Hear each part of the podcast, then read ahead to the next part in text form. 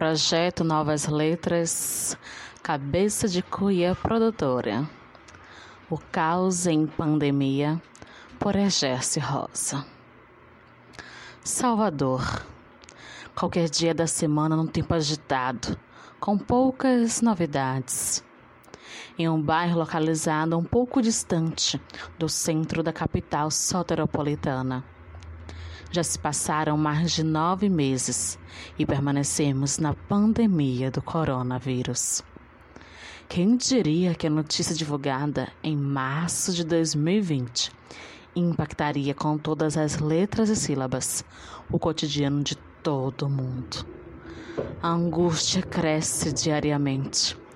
Há um turbilhão de pensamentos que não cessa Liga-se a televisão e as notícias vinculadas não são tão boas. A esperança ressurge. O sol quer dar o seu espetáculo. No entanto, a falta de sensatez cobre o seu pôr do sol. A grande notícia deixa a noite estrelada. A vacina chegou. Está mais perto. Mais perto de quem? Terá para todos? Anoiteceu sim. O relógio marca mais de 20 horas.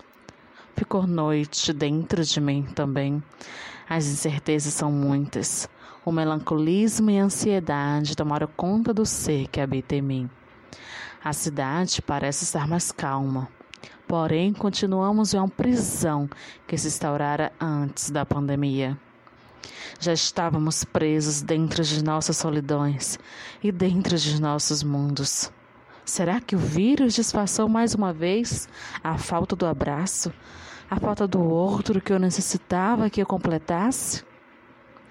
Eu percebo que a solidão tem um novo motivo: o isolamento. Alguns amigos voltaram para o novo normal, mas percebo que nunca mais seremos como antes. Deito-me no sofá, ligo a televisão e mudo o canal. A notícia se repete nego-me a ouvir a mesma história. Decidi por o tênis, fazer uma breve caminhada. Senti o ar que eu desejava, mas lembrei da máscara. Ao andar, vi as pessoas se deslocarem para os trabalhos deles e escutei o diálogo de um casal, em que comentavam acerca da necessidade de se manterem distantes. Continuei andando e pensando naquilo. No momento, o que mais precisamos de alguém, mais devemos nos afastar. E nessa contradição, a vida continua.